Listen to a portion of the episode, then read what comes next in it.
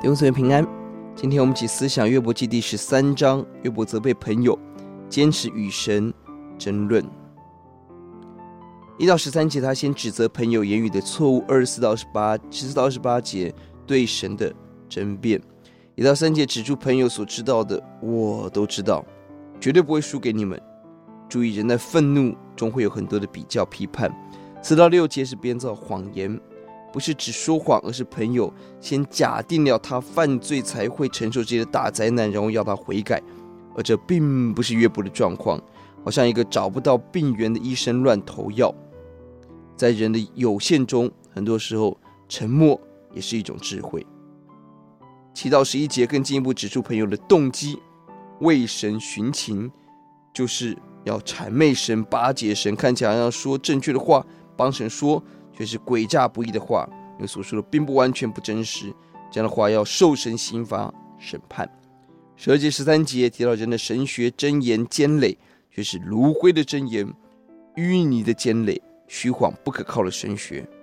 约伯在此对朋友严厉的批判：从智慧的高度，你们跟我一样；从效果是无用的，动机是谄媚的，神学是错误的，来批评。十到十九节，约伯强调，虽然与神争论结果是死亡，但他仍然宁可死也要跟神争论。十四节，肉在牙上，命在手上。十五节，神杀我。十九节，气绝。可见约伯心中的呐喊，宁可受死也要求得上帝一个答案。二十二、十八节争论的内容。二十一节，求神停下威吓惊吓我。二十二节，愿意担任被告。或是原告，二十三节是关键。约伯问：“我的罪孽和罪过有多少呢？求你叫我知道我的过犯与罪愆。”朋友的神学是苦难造成受苦，因此要悔改认罪。但约伯始终不明白怎么样的罪恶使他受到落入到这样的光景。